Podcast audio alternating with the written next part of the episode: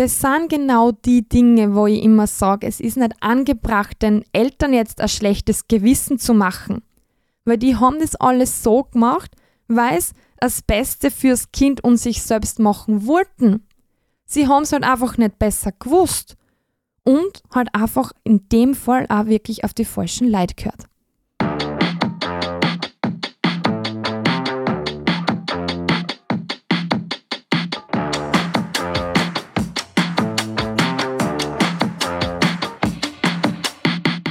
Du bist Mama oder Papa und möchtest es einfach richtig machen?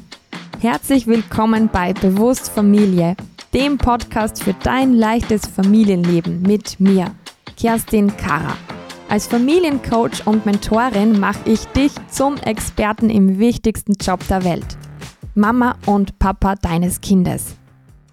Die heutige Podcast-Folge ist jetzt der zweite Teil zu Geburt und was jetzt von voriger Woche. Ich habe für heute noch andere Themen aus dem Babyalter mitgebracht.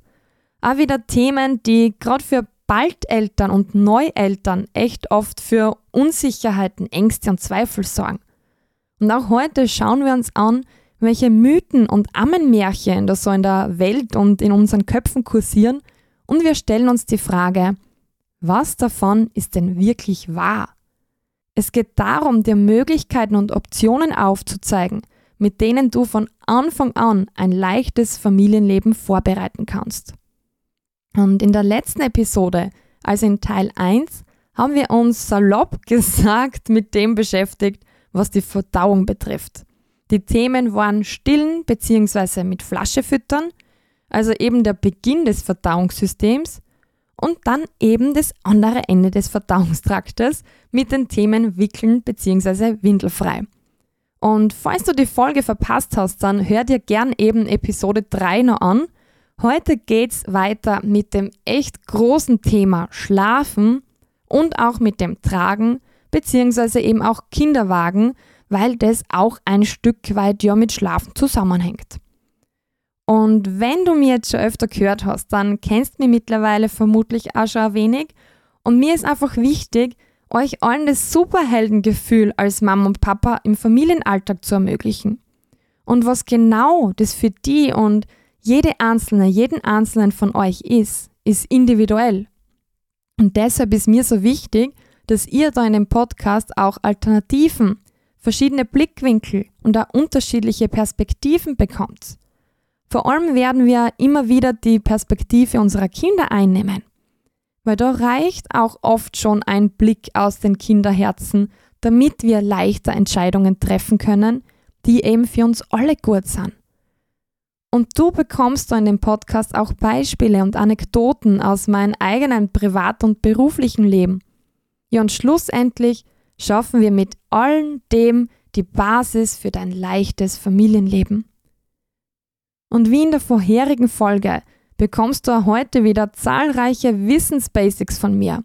Ziel dabei ist, dass du für dich besser entscheiden kannst, was brauchen wir als Familie, was wollen wir und auch was wollen wir nicht.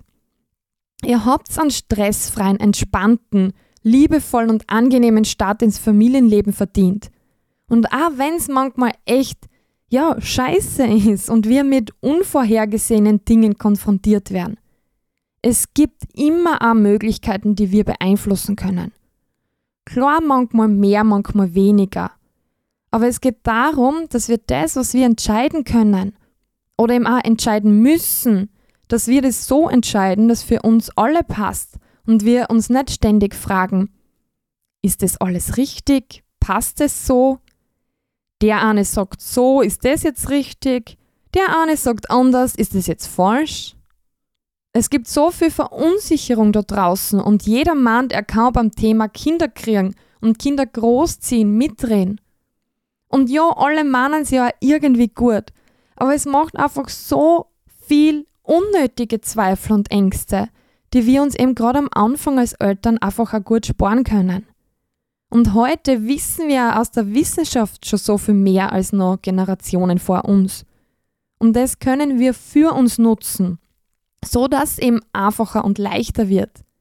Und so dass wir unsere Kinder mit gutem Gewissen und mit ja, sicherem, souveränen Gefühl so erziehen, dass sie körperlich und geistig gesund groß werden können. Und bevor wir jetzt voll in die Folge einsteigen, lade dir auch gern jetzt noch ein, dir ein paar Gedanken zu machen, was du so in deinem Kopf zum Thema Baby und Kinderkriegen hast. Oder wenn du schon Eltern bist, was du zu Anfang für Vorstellungen gehabt hast. Was hast du so für Stimmen in deinem Kopf? Vielleicht so ein Engelchen oder Teufelchen auf deiner Schulter, die dir im Umgang mit deinem Kind Dinge einflüstern?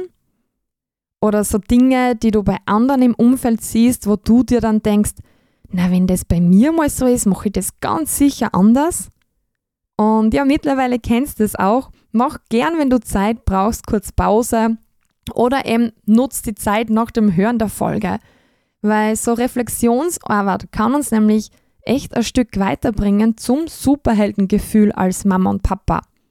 Und vor allem bringt es uns hin zu einem wirklich selbstbestimmten Handeln. Und wie vorher schon gesagt, ich habe heute ein paar verschiedene Themenblöcke mitgebracht, um die sich da in dieser Folge alles drehen wird. Und zu jedem dieser einzelnen Abschnitte bekommt sie auch wie gewohnt Beispiele und Warfuck-Momente. Und kurz als Erklärung, falls du das erste Mal dabei bist. In dieser Rubrik gibt es eben Geschichten und Nachrichten, die so in der Welt herumschwirren, Kommentare zu Postings, Forumseinträge, oder ähnliches, wo im noch längerem oder auch kürzerem Nachdenken auch bei dir ein Warfuck aufkommen darf. Ich möchte aufzeigen, was denn eigentlich dahinter steckt und welche Muster da so in uns arbeiten anfangen. Manchmal bewusst und ganz oft eben auch unbewusst. Und weil wir mehrere Themen haben, in die wir gemeinsam eintauchen.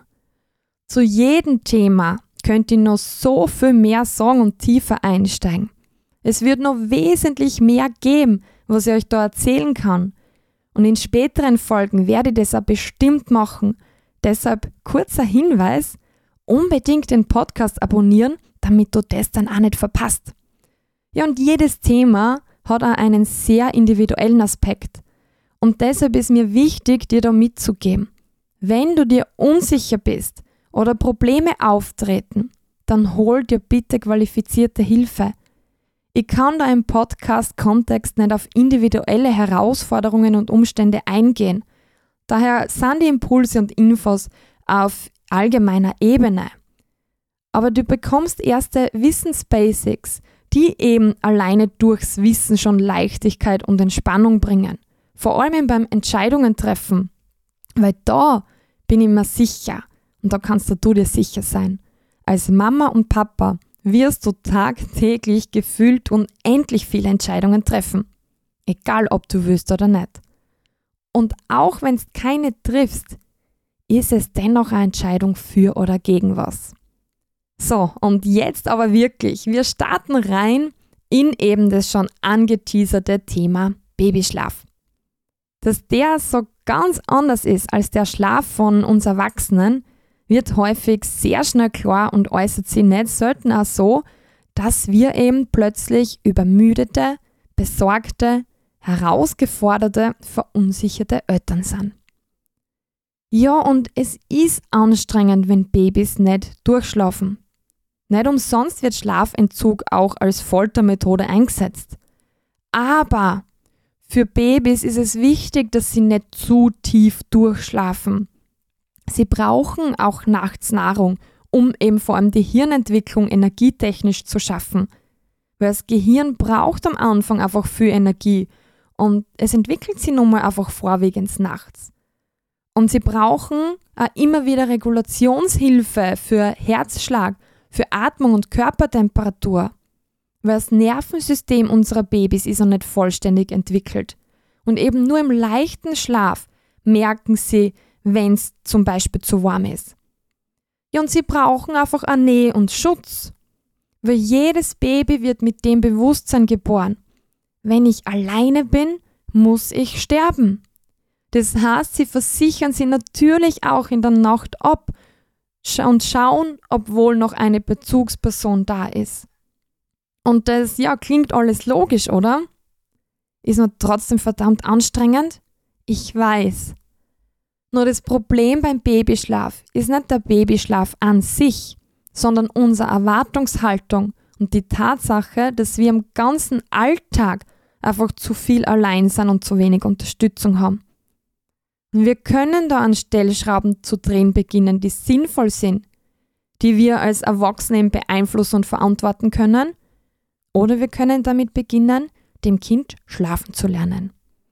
Und warum der zweite Weg definitiv nicht sinnvoll ist und von mir auch in keinster Weise empfohlen wird, das hörst du von mir jetzt in meinem War-Fuck-Moment zum Thema Babyschlaf und Schlaftrainings. War-Fuck-Moment. Diesmal eine Geschichte, bei der ich ehrlich gesagt gar nicht weiß, wo ich anfangen soll. Mit jedem Mal durchlesen und drüber nachdenken, kommt es mir irgendwie noch schlimmer vor. Aber ja, hört's einfach mal selbst und macht euch gern eure Gedanken dazu. Und noch was ist mir ganz wichtig jetzt im Vorhinein. Das sind genau die Dinge, wo ich immer sage, es ist nicht angebracht, den Eltern jetzt ein schlechtes Gewissen zu machen. Weil die haben das alles so gemacht, weil sie das Beste fürs Kind und sich selbst machen wollten. Sie haben es halt einfach nicht besser gewusst und halt einfach in dem Fall auch wirklich auf die falschen Leute gehört. Ja, und deshalb so wichtig, wenn ihr euch nicht ganz sicher seid, schaut echt, wo ihr euch Hilfe holt und wo ihr welche Dinge nachlest. Alles, was euch irgendwie ja so Wundermittel aller Durchschlafen in drei Tagen oder so verspricht, ist echt mit riesengroßer Vorsicht zu genießen und in meiner Welt da ehrlich gesagt einfach abzulehnen. Und ja, jetzt aber zur Geschichte. Es geht da eben um eine Familie mit einem Kind und die ganze Sache hat sich abgespielt in den ersten drei Monaten, als das Baby auf der Welt war. Also wirklich noch ganz kleines Mini-Baby. Und die Mama hat von Beginn an Familienbett abgelehnt, weil sie aus ihrem Umfeld immer gesehen hat, dass ja da die Kinder mit 11 bis 20 Monaten dann noch immer bei den Eltern im Bett liegen und nicht ins eigene Bett wollen und sie hat auch gesehen, dass da das Durchschlafen so ein Riesenthema ist. Und das wollte sie für sich selbst nicht. Und ja, Familienbett ist jetzt da wieder ganz ein eigenes Thema, möchte da jetzt nicht drauf eingehen. Später vielleicht mal dazu mehr oder stell mir Fragen, wenn du mehr dazu wissen willst. Aber da jetzt sind wir schon mal bei den Erwartungen, wann Babys im eigenen Bett zu schlafen haben und eben wann sie durchschlafen müssen. Weil da fragt jetzt bitte einmal selbst, welche Erwartungen hast du? Eltern in Deutschland nämlich erwarten Durchschlafen mit circa sechs Monaten. Eltern in Costa Rica allerdings eben nicht vor dem dritten Lebensjahr. Und da fängt schon an. Wenn ich natürlich jetzt eine Erwartung habe, dass mein Kind mit drei Monaten durchschläft, dann bin ich wahnsinnig enttäuscht und überfordert, wenn es mit einem Jahr noch nicht so weit ist und frage mich, was denn ja bei meinem Kind falsch ist oder was ich falsch mache oder irgendwas in diese Richtung. Ja, und wenn ich allerdings eine Erwartung habe ans Durchschlafen mit drei Jahren und dann schlaft das Kind mit zweieinhalb Jahren schon durch oder mit zwei oder einfach früher, dann finde ich das einfach nur super und freue mich drüber. Und du merkst also, allein die Erwartungshaltung macht uns da ein Gefühl von entweder Erfolg oder Scheitern.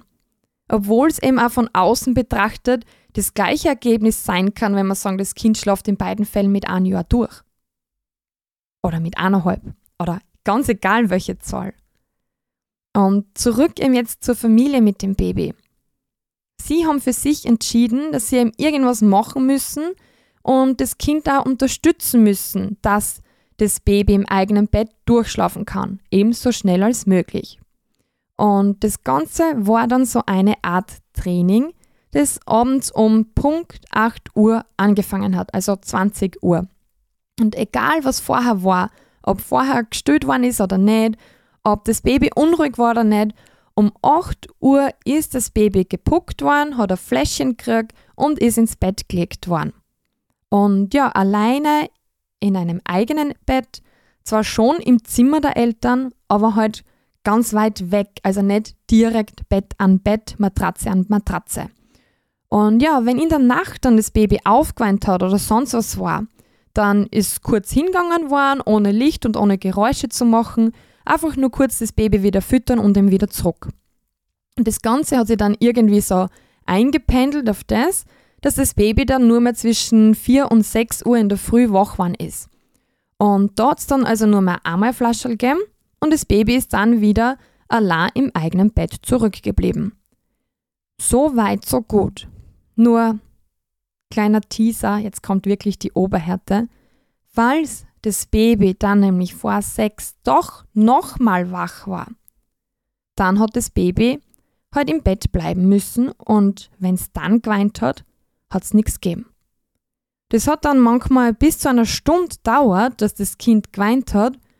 Und ja, die Eltern haben sich dann halt Europax reingegeben und einfach gewartet, bis vorbei ist. Und irgendwann ist das Kind dann auch wieder eingeschlafen.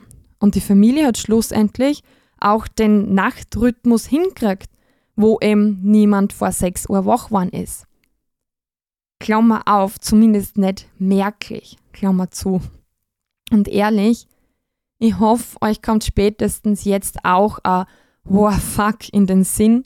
Beziehungsweise ich wünsche es mir, dass euch nach der Folge zumindest bei so Dingen ein Wow, fuck kommt und ihr da anders entscheidet.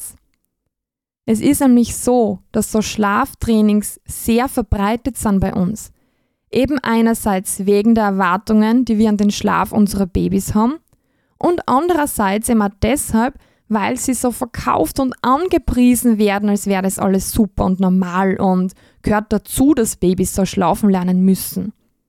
Und falls dir sowas in der Art schon begegnet ist, dann schreib es auch gerne in die Kommentare oder mir per Mail.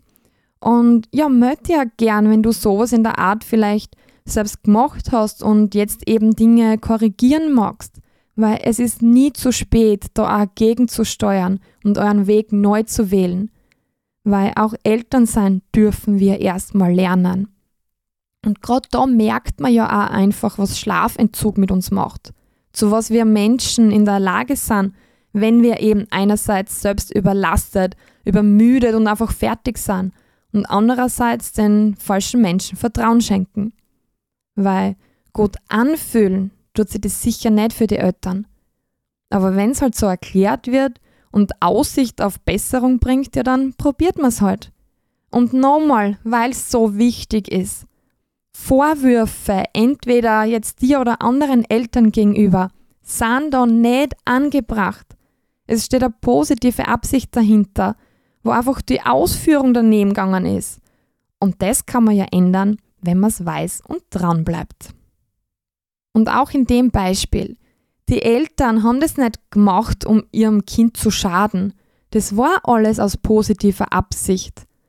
Und für die Eltern ist ja so, dass sie irgendwie darin bestätigt worden sind. Weil Durchschlaf im eigenen Bett, das macht das Kind.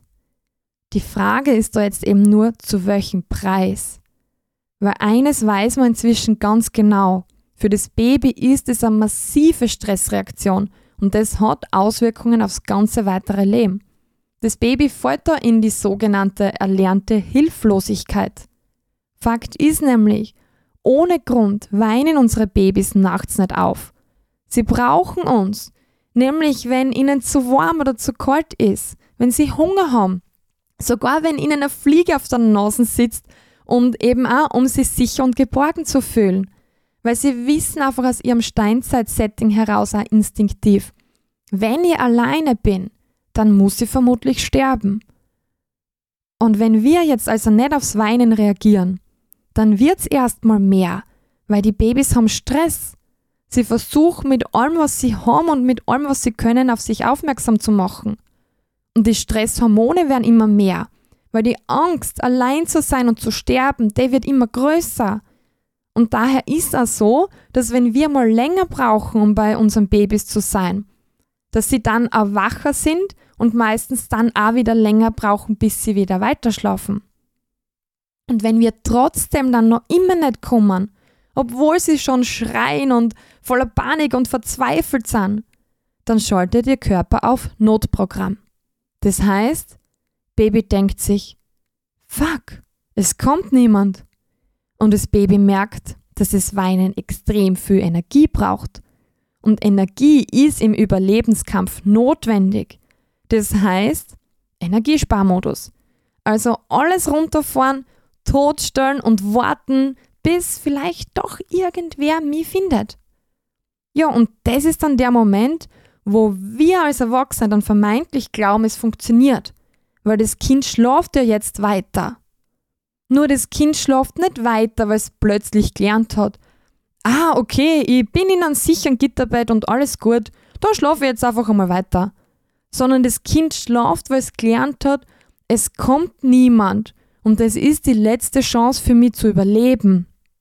Und ganz ehrlich, ich glaube, niemand, der das weiß, wird es ganz bewusst aus dieser Absicht heraus machen. Und genau deshalb ist es so wichtig, dass ihr das jetzt wisst, was dahinter steckt. Und ja, Thema Babyschlaf ist herausfordernd und anstrengend. Und es selbst weiß auch aus Erfahrungen am eigenen Körper, wie hart und zart das, das sein kann. Unser Groß-Aim hat die erste Zeit grundsätzlich nur auf uns drauf geschlafen. Ich habe anfangs im Sitzen mit Polster und Stillkissen irgendwie gestützt geschlafen. Bis 18 Monate hat er nicht mehr als vielleicht maximal zwei bis drei Stunden am Stück geschlafen. Ja, es könnte ich vielleicht auch mal in einer eigenen Folge erzählen, merke ich gerade. Also dranbleiben, da kommt vielleicht noch was.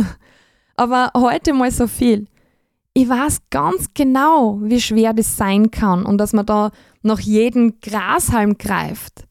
Aber es gibt da definitiv Grashalme, die eben verbrannte Erde zurücklassen und die eben kleine, verletzte Kinderseelen zurücklassen. Und deshalb stell dir die Frage, welchen Weg wählst du?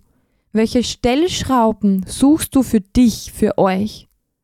Und ich kann dir versichern, es gibt einige, wenn wir es zulassen und da näher hinschauen und eben auch den Blick über den Tellerrand werfen. Es gibt so viele Stellschrauben, die wirklich funktionieren können. Und deshalb auch da noch der Hinweis. Falls du da Herausforderungen hast, du darfst dich gern bei mir melden oder auch bei Kolleginnen von mir, die ja Ausbildungen im Bereich Babyschlaf gemacht haben. Es gibt da echt auch gut ausgebildete Fachpersonen die eben mit dir eure individuellen Stellschrauben finden können. Ja, und einen weiteren Blick über den Tellerrand, den werfen wir jetzt im nächsten Thema, dem Tragen von Babys. Fakt ist nämlich, kleine Menschenkinder sind Traglinge. Das heißt, sie wollen nicht irgendwo abgelegt werden, sondern eben getragen werden. Und ist es für uns jetzt immer praktisch und angenehm? Ja, nicht wirklich. Spricht aber vieles dafür, die Kinder zu tragen. Nun ja, schauen wir mal näher hin. Das Tragen schafft Geborgenheit, schafft Bindung und Sicherheit. Damit auch weniger weinen. Und die Haltung beim Tragen, die unterstützt die Verdauung. Und ja, musst du jetzt deshalb dein Kind ständig tragen? Na, natürlich auch nicht. Und ich selbst habe mir da vor allem aus den Welten Tragen und Kinderwagen das für uns Beste aus beiden Welten rausgesucht. Später dann eben noch was dazu. Dir soll da jetzt eben einfach mal bewusst sein, dass wenn das Baby beim Ablegen dann in Stubenwagen, Kinderwagen und Co. zu weinen anfängt, dass du da nichts falsch machst und dass das Baby nicht irgendwie kaputt ist, sondern dass das ein ganz normales Verhalten ist. Dein Baby mit seinem Steinzeit-Setting weiß nämlich nicht, dass du gleich um die Ecken bist und der Stubenwagen in einem geschützten Wohnbereich steht. Dein Baby hat da den Kontakt zu dir verloren und deshalb einfach Angst. Und umso kleiner das Baby ist, umso größer ist die Angst. Und denk auch an vorhin, was ich zum Thema Babyschlaf gesagt habe. Umso mehr du während dein Baby älter wird auf sein Nähebedürfnis eingehst, und umso mehr du das befriedigst, desto tiefer wird sein Urvertrauen aufgebaut und desto stärker wird auch die Bindung zwischen euch. Und das ermöglicht dann eben mit dem Größerwerden seine Selbstständigkeit und entfacht auch den Entdeckerdrang. Und deshalb merkt ihr das auch bitte. Die Welt zu erkunden ist wesentlich leichter mit einem sicheren Hafen, zu dem man jederzeit zurückkehren kann. Und da dazu passt auch wunderbar das Thema mit dem Verwöhnen, mit der Angst vom Verwöhnen. Und da gibt es dann auch später mal eine eigene Podcast-Folge dazu, damit ich dem Thema immer wirklich die Bühne bieten kann, die es verdient. Aber ja, ich schweife schon wieder ab, deshalb zurück zum Tragen. Das Tragen macht da gerade im Alltag so viel Sinn, weil wir dem Kind Nähe und Geborgenheit schenken und eben gleichzeitig unsere Hände frei haben und eben, wenn es richtig gebunden ist, äh, unseren Rücken zumindest ein kleines bisschen entlasten können. Und auch zum Beruhigen ist das Tragen wunderbar, weil die Babys unseren Herzschlag spüren, unsere Atmung spüren und eben durchs Tragen auch ihr Vagusnerv aktiviert wird.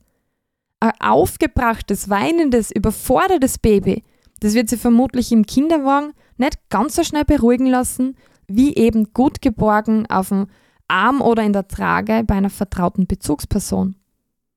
Und fürs Kind ist es auch ein Faktor von Sicherheit. Weil in der Trage sind sie viel besser auch vor Reizüberflutungen und Überforderungen der Außenwelt geschützt. Und auch das zahlt dann wieder auf ein leichteres, entspannteres Familienleben ein. Und gerade eben das mit der Wahrnehmung möchte euch unbedingt noch in meinem War-Fuck-Moment mitgeben. War-Fuck-Moment. Diesmal ein klein wenig anders, weil es eine kleine Vorbereitung braucht. Und zwar schau dir bitte für den War-Fuck-Moment zu diesem Thema das verlinkte Video aus den Show Notes an. Da geht es nämlich um die Gegenüberstellung von Kinderwagen und Trage hinsichtlich Wahrnehmung der Außenwelt und eben der Faktor Geborgenheit und Sicherheit. Und gleich vorweg, es heißt nicht, dass wir jetzt nie den Kinderwagen verwenden dürfen. Dazu auch gleich aus meiner persönlichen Erfahrung noch was dazu. Wir sollten uns aber doch den Perspektivenwechsel mal öffnen und eben auch die Sicht des Kindes in die Entscheidungen, die wir treffen, mit einbeziehen. Weil nur so können wir feinfühlig auf das Kind eingehen. Und egal welche Entscheidung wir treffen, sie dann eben auch so ausführen, dass es für alle so angenehm als möglich ist. Und zu dem Thema eben auch, weil es, glaube ich, für die auch interessant ist, meine eigenen Gedanken und Erfahrungen zu Tragetuch und Kinderwagen. Weil wir haben beides verwendet. Und weißt du was? Das kannst du auch. In so vielen Fällen hast nicht entweder oder, sondern eben sowohl als auch. Wähl dir das für dich passende aus beiden Welten und mach dir da die Welt so, wie es für euch als Familie passt. Bei uns war zumindest ein Tragetuch im Kinderwagen immer mit dabei und es war immer ans im Auto. Und wir waren spazieren mit Kinderwagen und wir waren spazieren mit Tragetuch. Es gibt da kein besser, kein schlechter. Es war einfach ein einmal so und ein anderes Mal anders. Und habe das Tragen und Kuscheln im Tragetuch geliebt. Ja, aber sowas von.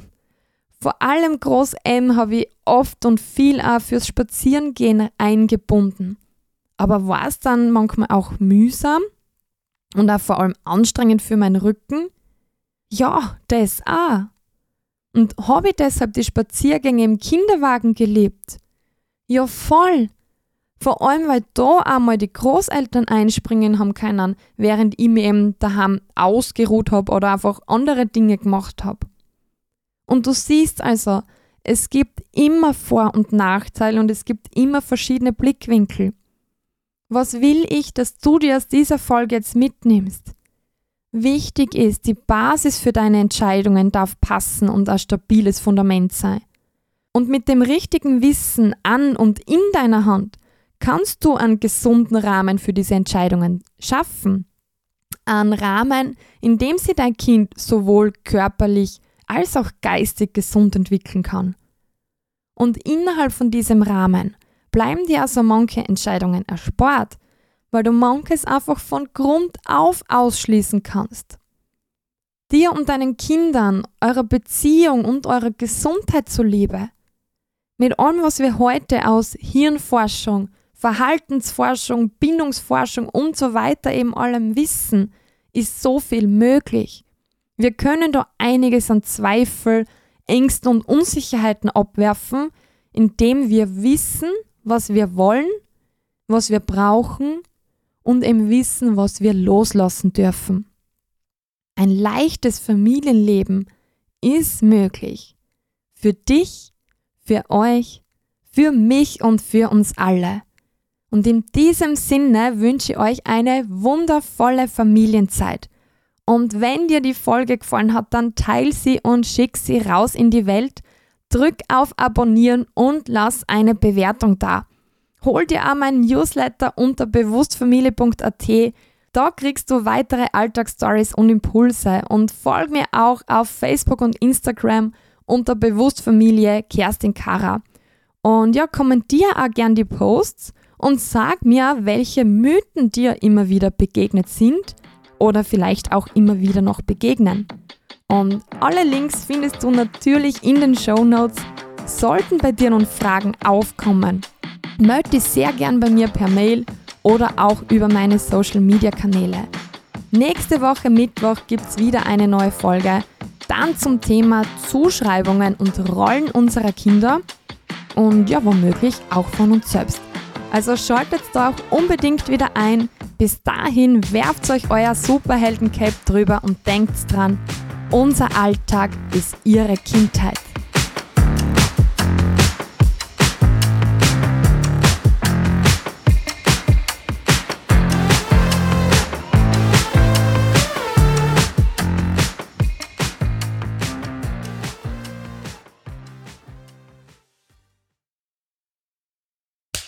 Cut. Und wer hat's produziert? Das Pod. Deine Podcast-Agentur.